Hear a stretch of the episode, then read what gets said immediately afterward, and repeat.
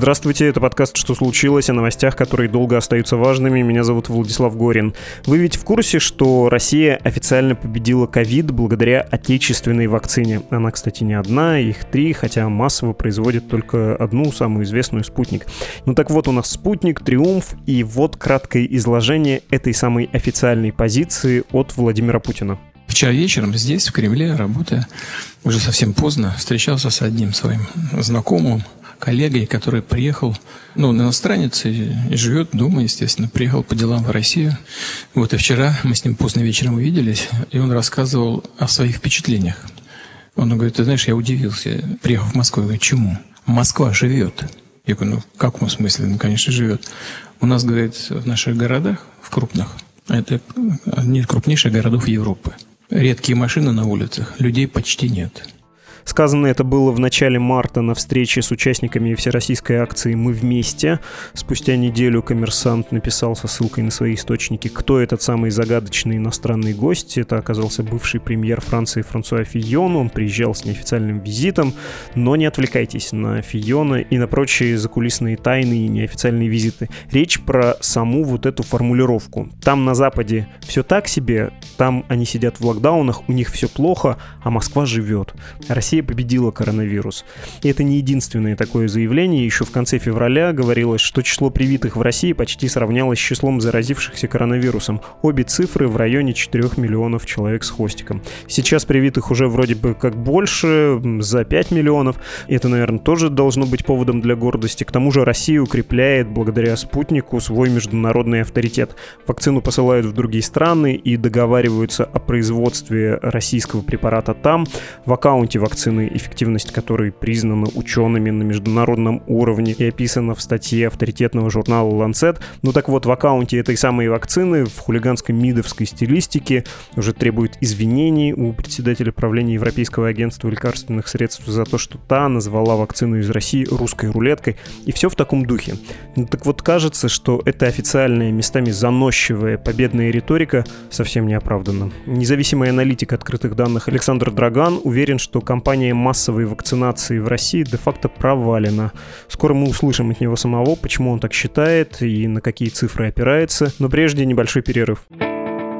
И неожиданно, потому что на этом месте обычно бывают анонсы других подкастов «Медузы» или реклама, а в этот раз объявление о «Что случилось?». Нашему подкасту не так давно исполнился год, и мы решили устроить по такому случаю встречу со слушателями.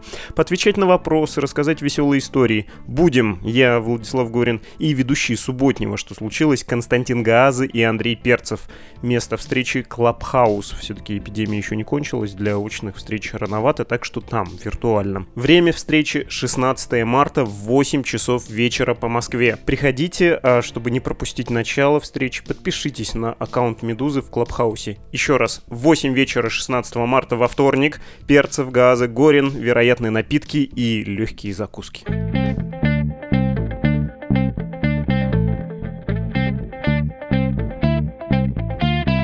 Здравствуйте, Александр. Да, здравствуйте. Напомню, с нами аналитик открытых данных Александр Драган.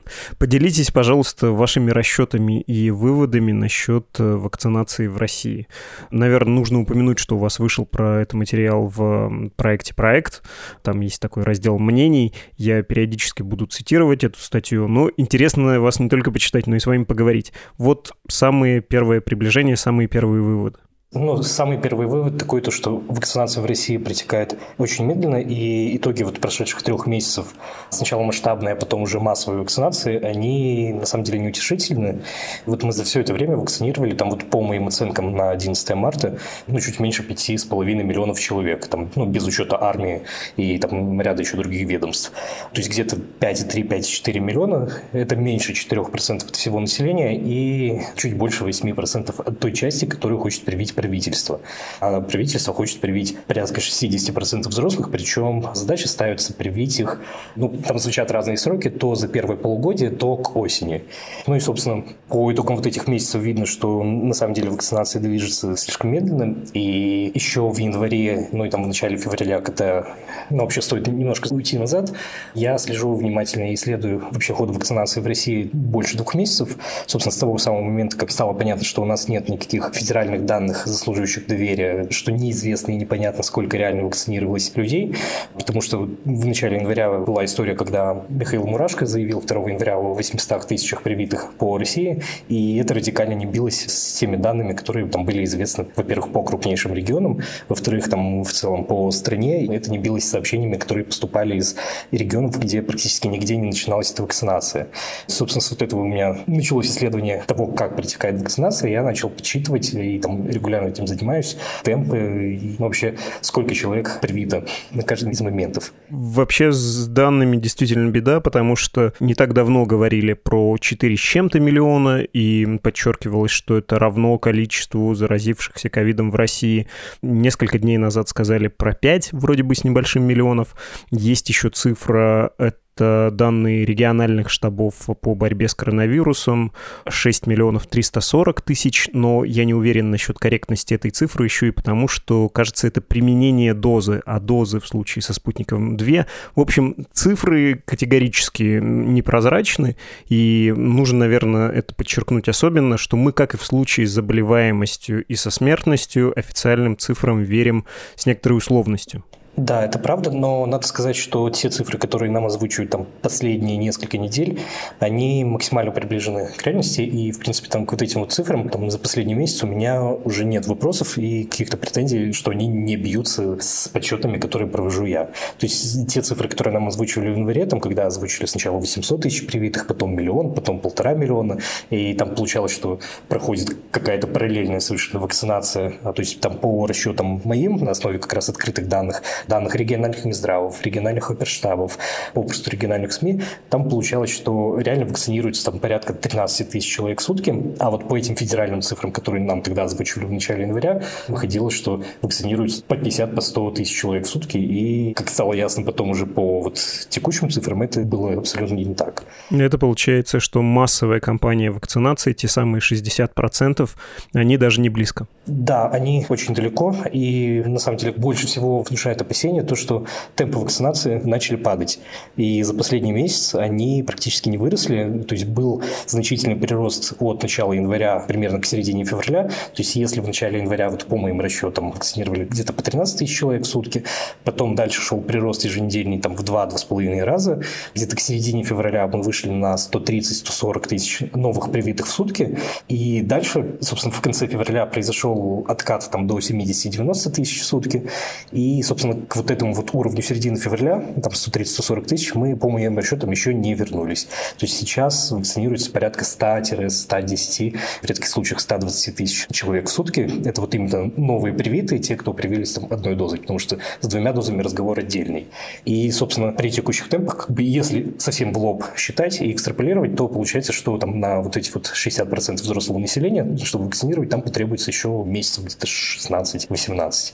Ну и, соответственно, это космический совершенно темп, потому что это сразу ставит вопрос, во-первых, о ревакцинации, во-вторых, об актуальности и действенности этой вакцины, насколько она будет взаимодействовать с новыми штаммами, ну и так далее. С другой стороны, понятно, что в лоб считать это абсолютно некорректно, потому что вообще вакцинация процесс нелинейный, и, соответственно, по мере наращивания производства, по мере открытия новых заводов, по мере наращивания логистики, решения проблем с хранением там, и так далее, и так далее, по мере решения всего этого вакцинация также будет наращиваться. Но вот главная проблема в том, что в России она пока не наращивается. И ключевая проблема как раз в производстве и в логистике. Цифры из э, вашего материала, который вы на проекте написали, что 4 миллиона доз российской вакцины за границей. Это вот те страны, про которые в новостях говорят, что Россия туда отправила от Аргентины до Восточной Европы. 6 миллионов доз внутри страны и миллион не израсходован. Особенно вот этот неизрасходованный миллион, конечно, волнует. Э, люди не идут вакцинироваться, темпы падают. Это потому что информационные кампании кампании, пропаганды нет, или потому что народ сам не идет, все знает, но не верит. Не знаю, во что не верит. В препарат, в реальность угрозы коронавируса. Отдельная тема, повторюсь, с достоверностью данных по смертности, да, можно просто не осознавать масштаб Я причем не готов винить тут э, людей. Они, в общем, по-своему рационально поступают, когда не доверяют действиям власти, потому что если ты обычно ничего доброго не получаешь от государства, логично ему не доверять, когда оно чего-то предлагает нового. Нельзя утром в рекруты застричь, а вечером прийти, предложить картошку посадить и потом удивляться, что же за мужик такой глупый, сам сажать не хочет эти клубни. Ну, то и не хочет, что с утра другая была операция. Почему падают темпы? Вы в чем видите корень проблемы? Знаете, вы подняли сразу три вопроса, наверное, на которых нужно остановиться. Я сначала внесу небольшую корректировку по цифрам, потому что вот тот неизрасходованный миллион, это речь идет не о миллионе, который там получили регионы и которые они не израсходовали. А мои расчеты опираются на, ну, на тот момент было известно об 11 миллионах произведенных доз в России. Было известно, что 6 миллионов там вот к концу февраля поступили в регионы в России, ну и как бы 4 миллиона там по подсчетам на основе открытых данных они поступили, собственно, за рубеж рубеж. Ну и вот получается, что 1 миллион, там, если считать, что за границу поступали вакцины российского производства, 1 миллион на тот момент еще не поступил в регионе, ну, то есть он там, возможно, проходил контроль качества, еще не прошел регистрацию там, и так далее. На настоящий момент прошло там уже 8 миллионов доз вышли в гражданский оборот, вот это последние цифры. При этом мы не можем утверждать, что те 4 миллиона, которые поступили за границу, что это однозначно вакцина, произведенная именно в России, поскольку есть все-таки южнокорейское производство, которое было запущено запущена еще в конце прошлого года, и была замечена как минимум одна партия как раз южнокорейского производства. Но больше новостей об южнокорейском производстве не было, и объемы этого производства неизвестны, а РФПА объемы производства не раскрывает. Единственное, что известно, это то, что запланированными объемами там, в 12,5, по-моему, миллионов доз в месяц это производство не справилось, и по последней информации как раз южнокорейские производители объединяются, расширяют производство, чтобы выйти на десятки и даже сотни миллионов доз. Но, очевидно, это также потребует времени. То есть основное производство по-прежнему остается в России, а предположительно мы не знаем, какая доля этого производства, вероятно, поступает за рубеж. Это первый момент, что касается цифр. Второй, что касается основной проблемы. Как бы я не могу сказать, что именно только вакцины – это главная проблема. Проблемы на самом деле две. Ну и, собственно, в том материале я как раз про это пишу. Первое, да, это дефицит вакцины. Ну и второе, это, собственно, дефицит желающих прививаться. И, в принципе, вот по поводу желающих прививаться, я вот с самого начала говорил и считал, что главная проблема в случае России это будет не производство вакцины, не нехватка холодильников, там, с которой регионы массово столкнулись в декабре, в январе. Это будет не логистика, главная проблема будет как раз в неготовности людей идти прививаться. То есть если в январе очень остро стояла проблема с нехваткой вакцин, и, в принципе, большинство регионов получали там считанные тысячи доз, и поставки, я не знаю, в 10 тысяч доз для крупного региона, это считалось уже очень внушительной поставкой, то, в принципе, уже тогда было ясно, что это временно, потому что производство нарастят, логистику отработают, холодильник холодильники закупятся, но очень скоро мы упремся в другую проблему, в нежелании людей вакцинироваться. И, собственно, это как раз быстро стало видно на примере сразу нескольких регионов в последние несколько недель, в тех регионах, где удалось выстроить бесперебойную поставку вакцин и какую-то развернутую вообще сеть прививочных пунктов со свободной вакцинацией. В первую очередь я сейчас про Москву и про Петербург. Потому что в Москве, на самом деле, как раз особенно заметен масштаб этой проблемы. Москва очень активно наращивала вакцинацию, и там, если в новогодние праздники она вакцинировала там порядка 6-7 тысяч человек в сутки, и как бы это было заметно больше, чем в декабре, потом она в конце января вышла уже где-то до 14-15 тысяч в сутки, и там вот был такой очень ажиотажный период, когда было трудно записаться в поликлинику, запись была на две недели вперед, открывались выездные пункты, мобильные бригады, ну и так далее, и так далее. И, в принципе, казалось, что Москва так разгоняется, что скоро она выйдет на 20-30 на тысяч человек в сутки. И для этого были все возможности, но вскоре ажиотаж уже упал, и темпы в Москве точно так же упали. То есть вот сейчас, по моим расчетам, на основании тех данных, которые мы видим, потому что Москва довольно редко отчитывается, к сожалению, сейчас там в Москве перебывает порядка 8-9 тысяч человек в сутки. Ну, это значительно меньше, чем там те 14-15 тысяч, которые делали еще в конце января. Ну, и как бы там похожая история и в Петербурге. Там вот тоже где-то на середину февраля пришелся вот этот пик спроса, пик желающих, когда город вышел практически на московские темпы при несопоставимом населении, там прививали почти 10 тысяч человек в сутки, и дальше все начало падать уже середины месяца, и темпы снижаются с каждой неделей. Сейчас они снизились уже более чем вдвое по новым привитым. И при этом власти Петербурга, судя по отчетам правительством по ходу эпидемии, они проявляют большое беспокойство относительно этого. Они отмечают, что темпы сильно снизились, и что необходимо вакцинироваться, что в противном случае это вызывает угрозу новой волны там, и так далее, и так далее. Но как бы вот на примере этих двух регионов видно, что, собственно, главная проблема – это именно дефицит желающих. Как вы это объясняете? Это вопрос недоверия или, не знаю, просто народ не считает, что это вообще необходимо? И не верит, и не не верит, просто не идет. Вот когда отключили социальные карты, тогда, да, был пик в Москве. Социальные карты, в смысле проездные для незащищенных категорий граждан. Привился, тебе разблокируют, и отлично все заработало. А так, какая нужда? Нет ничего, по телевизору ничего не говорили. Знаете, это на самом деле вопрос нетривиальный, и на него нет какого-то правильного ответа, нет простого и однозначного ответа. То есть вообще есть большой соблазн списать вот эту неготовность людей на что-то одно, например, на темноту и необразованность населения. Там особенно после результатов опроса недавнего от Левада, к которому у меня тоже очень много претензий, про которые можно поговорить отдельно и разбирать, почему, собственно, на него не стоит ориентироваться. Можно списать вот эту неготовность людей вакцинироваться на ковид-диссидентство населения, там, либо на то, что кругом одни антипрививочники, или наоборот вот на то, что никто, даже лояльный электорат не верит в качество российской вакцины. Ну, то есть то, вот, чего вы коснулись раньше, что если государство что-то сделало, что-то хочет, то значит нужно от этого бежать. Либо на то, что не хватает прозрачности по части клинических испытаний, по части побочных реакций. Я не знаю, на неэффективную работу пропаганды или наоборот на слишком эффективную работу по части запугивания. В принципе, сейчас все довольно активно упражняются в том, чтобы найти какую-то основную причину и дальше ее пытаться всеми силами обосновать. Я, в общем-то, тоже этого не избежал в своем материале, и это, на самом деле, большое упрощение вопроса, потому что на деле это такой клубок факторов и причин, которые, мне кажется, нельзя развести отдельно и выделить что-то однозначно приоритетное там, и утверждать, что люди не прививаются, не знаю, потому что ну, они не образованы или потому что государство им не говорит прививаться. Здесь, скорее, нужно рассматривать каждую из причин. Я вот могу привести такой случай в подтверждение. У меня родители супруги переболели еще прошлым летом в Татарстане. Они переболели тяжело с госпитализацией, там, серьезным поражением легких. Сейчас они вакцинировались. Но при этом среди их знакомых коллег мало кто идет вакцинироваться, и там отчетливо выделяется два типа людей. Первый тип людей – это, как правило, там преимущественно молодежь, и там все упирается в вопрос, а зачем вообще вакцинироваться? И в этом вопросе сплетено тоже набор разных мотиваций и объяснений. То есть кто-то не вакцинируется, потому что не видит смысла, потому что заболеваемость падает, потому что непонятно вообще, зачем вакцинироваться. Кто-то не верит в то, что вакцина, которая там вроде бы была состряпана так быстро, что она может быть эффективна. Кто-то, в принципе, антипрививочно настроен и так далее. А второй тип людей – это те, кто уже переболел, а доля переболевших по России все-таки немалая. Там, по моим очень-очень грубым оценкам там, на основе infection fatality rate порядка 30, наверное, процентов населения, там 30, может, 35 процентов населения я бы оценил точно переболевших, либо столкнувшись с вирусом. Ну и, собственно, те, кто переболел, многие из них считают, что а зачем вакцинироваться, потому что у меня уже есть иммунитет, и ну, как бы мне нет смысла идти прививаться. И это подкрепляется заявлениями Роспотребнадзора и там, крупными чиновниками, вроде вице-премьера Татьяны Голиковой, о том, что переболевшим можно не прививаться. Кто-то из чиновников либо публичных лиц и вовсе говорит, что прививаться, если у вас есть антитела, либо если вы переболели, не нужно.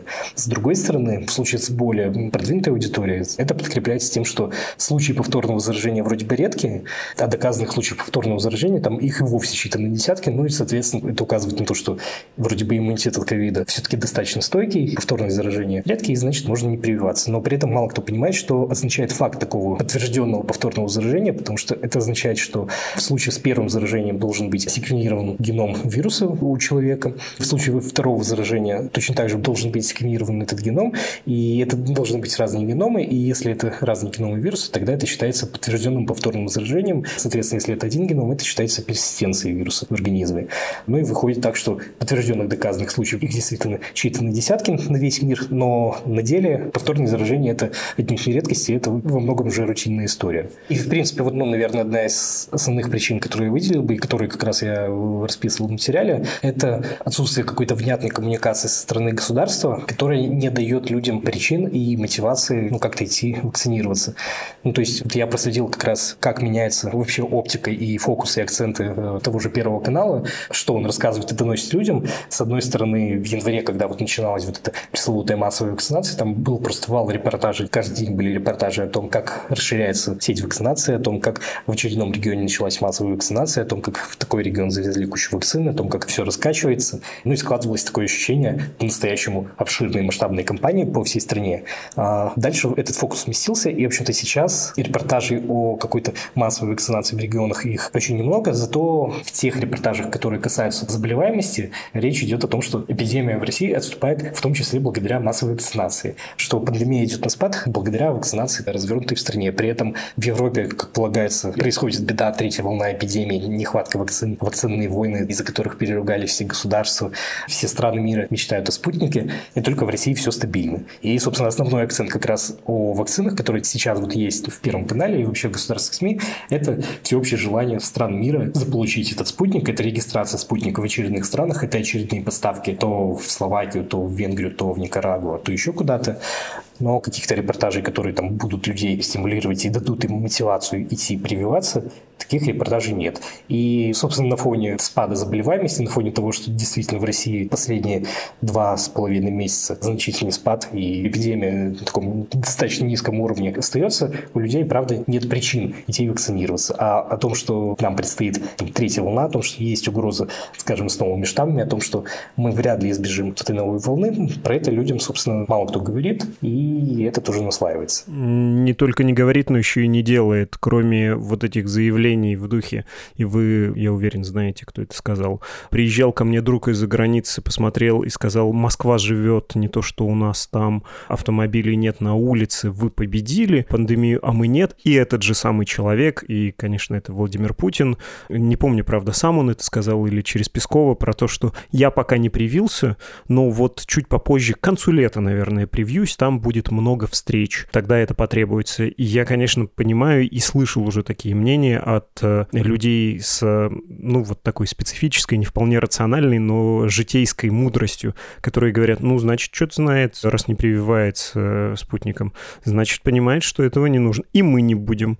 Вот сначала вы, потом мы. Во всех же остальных странах там первые лица на камеры прививаются. Даже вот в родственной Украине это было именно так. Да, при этом, собственно, тот же Владимир Путин, он же заявлял про то, что он, когда привется, он не настроен прививаться перед камерой, поскольку не намерен обезьяничать, как, собственно, другие первые лица. Хотя это тоже довольно важный фактор доверия, который тоже вот сплетается в тот самый клубок мотивации, причины, о которых я говорил. Ну, в общем, ни кнутом, ни пряником, и государство не стимулирует эту кампанию, потому что, собственно, нет доз. Видимо, кажется, что лучше, чтобы люди не приходили. Те, кто захочет, пусть приходят. А не возбуждать ажиотаж, менее выгодная позиция позиция, когда все пришли, а нам прививать нечем. Да, это правда. Тем более, что сейчас нам хватает регионов, в которых попросту недостаточно вакцин, и то тут, то там возникает дефицит. То в Волгоградской области не завезли вакцину, и там скрываются записи, чиновники признают, что они не получили достаточно доз. То Камчатский край жалуется на непоставки вакцин. Ну и там десятки регионов, на самом деле, в феврале и там за начало марта либо приостанавливали запись, либо публично заявляли о том, что не хватает вакцины и о том, что мало доставляют. И, кстати, ну, немного уйду в сторону, наверное, к вашему вопросу о том, что те, кто хочет привиться, те привьются. Еще вот интересный, мне кажется, кейс, то, что более охотно прививаются, в первую очередь, проклятые либералы. Это вот заметно последние несколько месяцев. С одной стороны, например, Максим Кац выпустил сразу несколько просветительских роликов, хотя изначально был против спутника. Леонид Волков тот же отзывался о спутнике как о хорошей вакцине, хотя тоже изначально был другой позиции. Пол редакции «Эхо Москвы» уже вакцинировалась в январе-феврале и тоже активно призывает это делать других. Ну и в целом вообще вот пол Фейсбука последние пару месяцев как будто, я не знаю, массовые тут прививации, такой вот парад прививочников. Каждый обязательно должен похвастаться тем, что привился, и обязательно должен выставить на показ свои антитела. И, там, честно говоря, я и сам с трудом удержался от того, чтобы это сделать, когда привился в январе-феврале. И это такой очень интересный кейс, потому что если зайти, не знаю, в какие-то одноклассники, либо в чаты в Телеграме с более широкой, скажем так, аудиторией, там, вроде, не знаю, родители Москвы или там родители Москвы против дистанционного образования, то там картина будет значительно отличаться отличаться. В принципе, достаточно зайти даже к Илье Красильщику. Там вот у него была одна из недавних публикаций, где он призывает всех вакцинироваться. Правда, делает это несколько манипулятивным образом и, насколько я помню, признает это.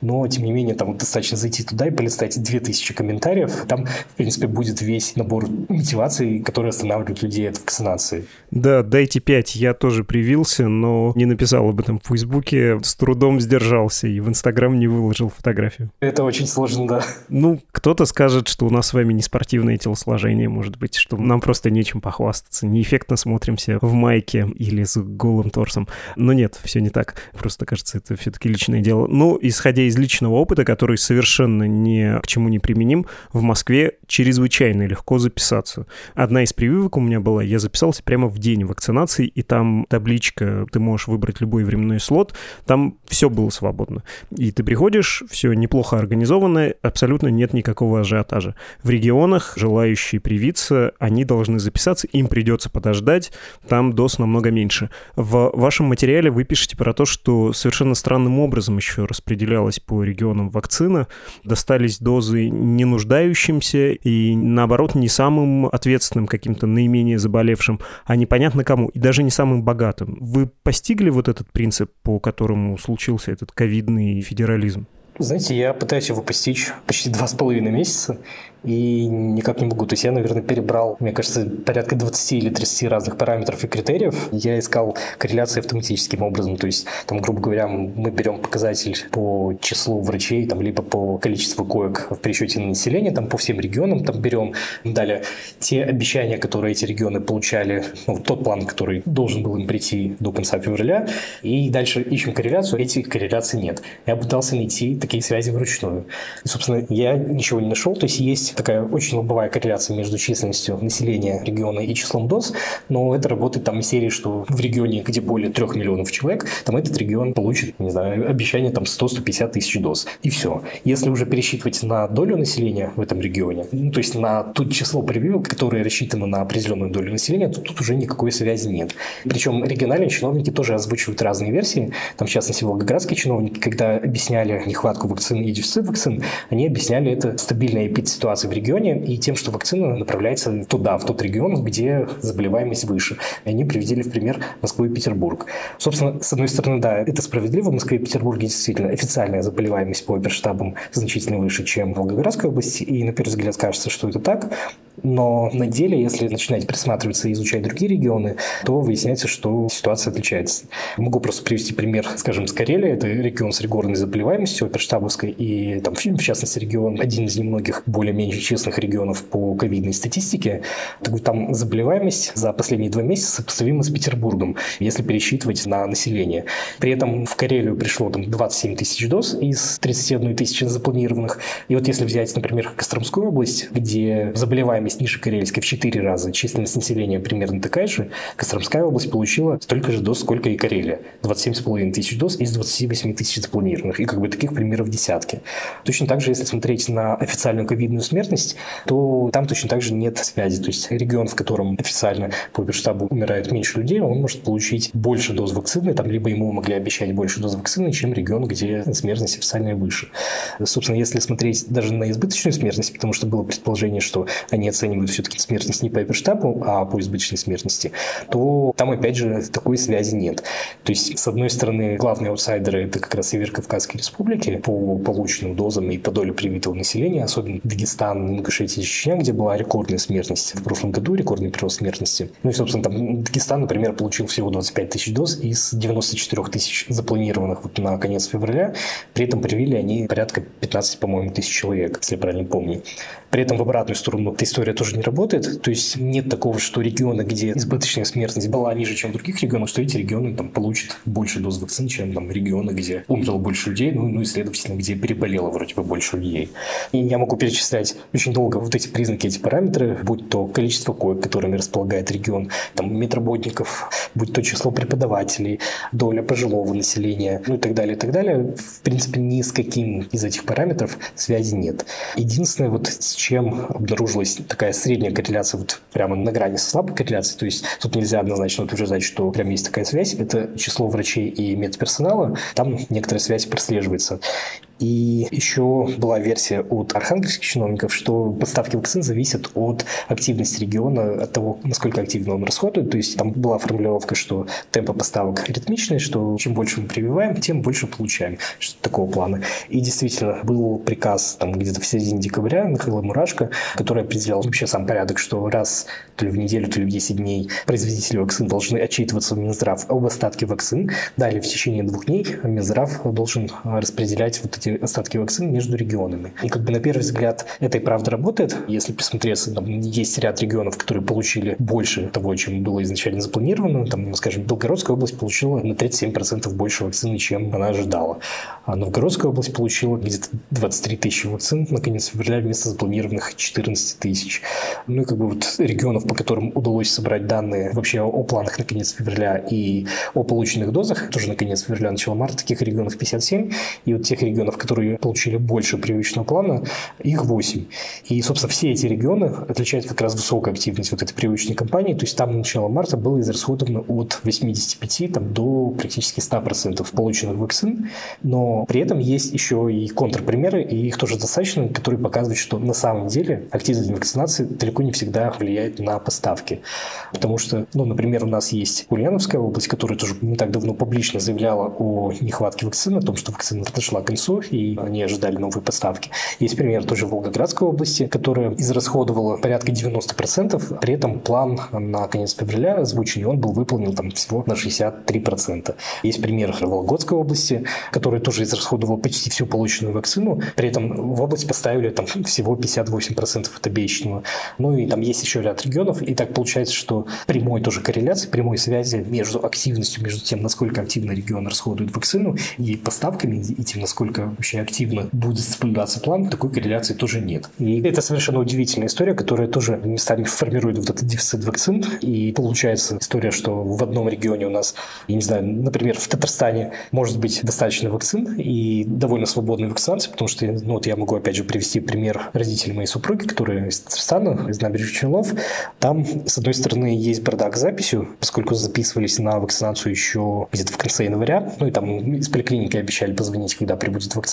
После нескольких недель отсутствия звонка звонили, выясняли, что происходит. Они в регистратуре буквально сказали следующее, что у нас набережные Челны, у нас Татарстан э, не Россия, это в России там всех прививают, а у нас мало вакцин. Вместе с тем, если прийти в поликлинику и записаться непосредственно в регистратуре, либо просто получить талон, то запись на вакцинацию там была доступна чуть ли не на следующий день. При этом те вот списки, которые поликлиники составляли заранее, эти списки никуда не пришли, и звонков так и не было. Ну и в целом сейчас, там, по крайней мере, в Казани на Челнах вакцинация достаточно свободная, и практически каждый тоже может привиться. Вместе с тем есть Чувашия, где 80% дозы израсходовано, план поставок был выполнен там, на 61%, и вот получается, что есть, с одной стороны, регионы, где вакцин достаточно, и, возможно, где-то даже в избытке, и соседние регионы, где вакцин может не хватать в то же время. Понятно. Удивительная ситуация и стойкое ощущение какой-то советской очереди на квартиру. Квартир какое-то количество вводится, но тут даже в блате никого не заподозришь. Такое ощущение, что сидит бюрократ и говорит, вот сейчас есть, берете, не трешка, что вам нужно, а двушка. Вот прямо сейчас, э, если забираете ордер, ваша, и человек, ну, давайте, беру. А другой пришел, ему, может, и двушка нужна, но осталась только однушка или ничего не осталось. Это какая-то ситуация бардака, очень знакомая знакомое нам интуитивно, но, видимо, рациональную логику искать тут нельзя. Вы знаете, пока вы говорили, я еще, честно говоря, одним глазом заглянул в Facebook и прочитал сообщение Михаила Зеленского, это журналист, он раньше работал в «Медузе», сейчас работает в издании «Холод», и он следит тоже за цифрами.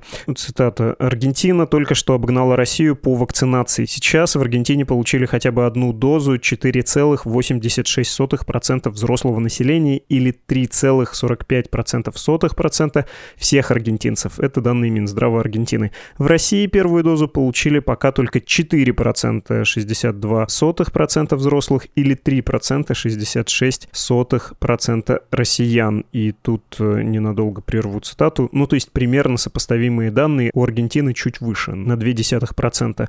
Дальше цитата из записи Михаила Зеленского. «Считать по всему населению бессмысленно, так как вакцины для детей не существует, но даже по общему показателю Аргентина в течение пары дней тоже обгонит Россию. В Аргентине вкалывают уже не только спутник, но еще и оксфордскую AstraZeneca и китайскую Синовак. На спутник приходится всего половина привитых аргентинцев, 777 733 первых дозы.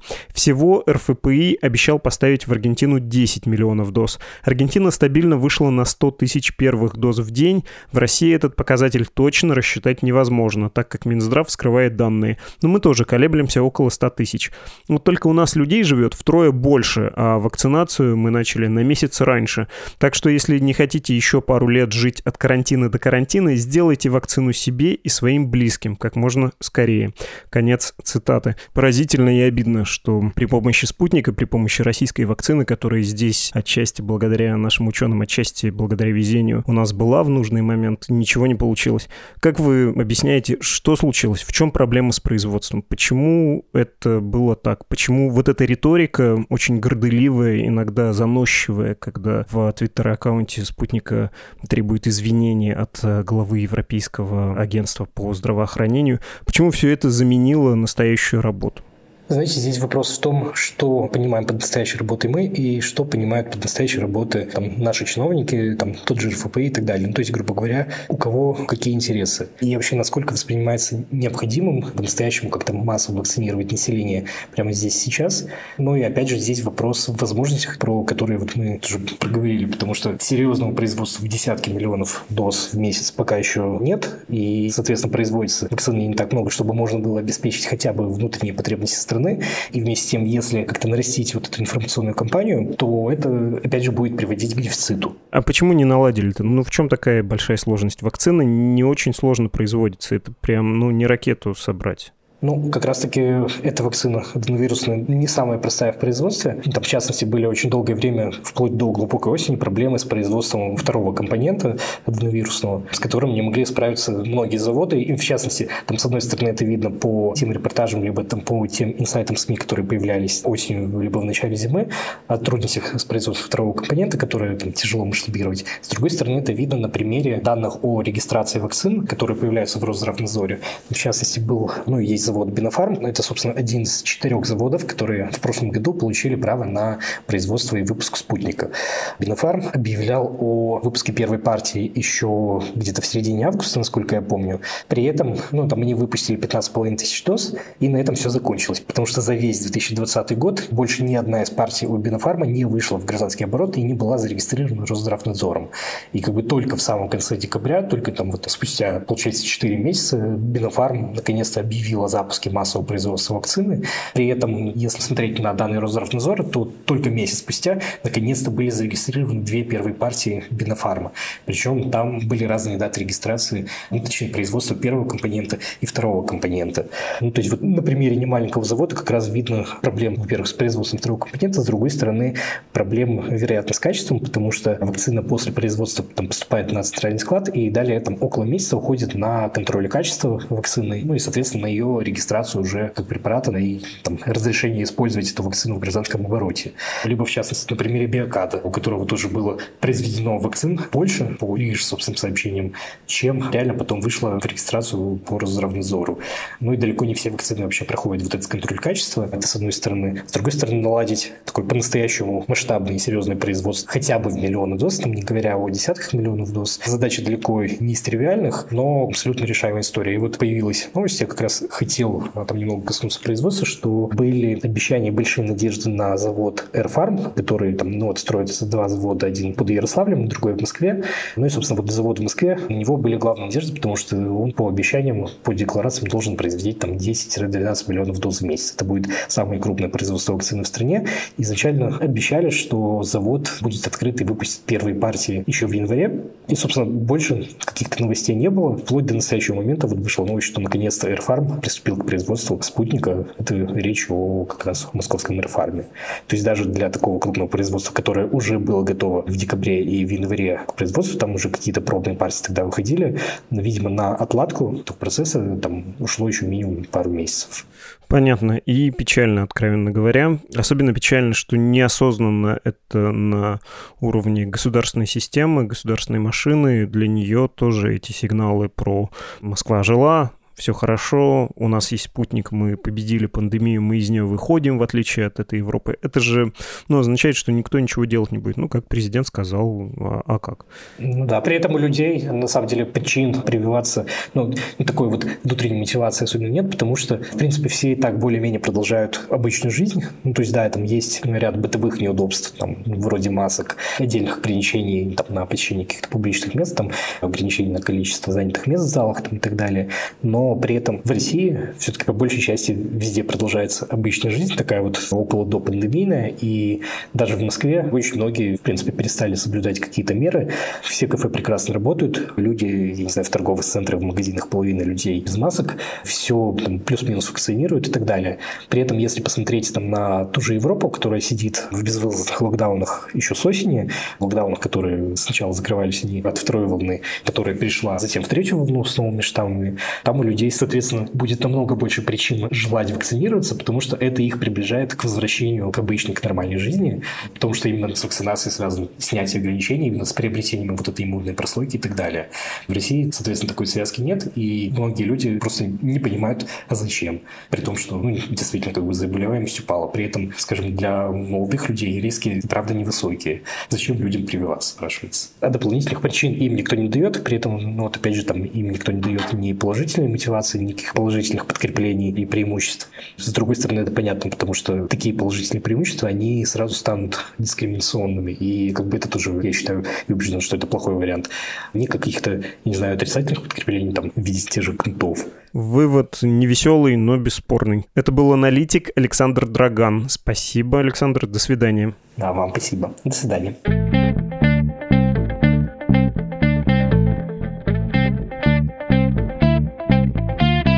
Вы слушали подкаст «Что случилось?» о новостях, которые долго остаются важными. Слушайте любые подкасты «Медузы» на сайте и в нашем мобильном приложении. У «Медузы» действительно много подкастов, есть на любой вкус. А если вам неудобны наши платформы, сайт и приложения, пожалуйста, можете воспользоваться стриминговыми сервисами и агрегаторами подкастов. Вот основные из тех, где нас можно обнаружить. Apple Podcasts, Google Podcasts, CastBox, Spotify, YouTube, а также Яндекс.Музыка. Пишите нам личные сообщения на e-mail подкаст собакамедуза.io и в Telegram Медуза Loves You. До свидания.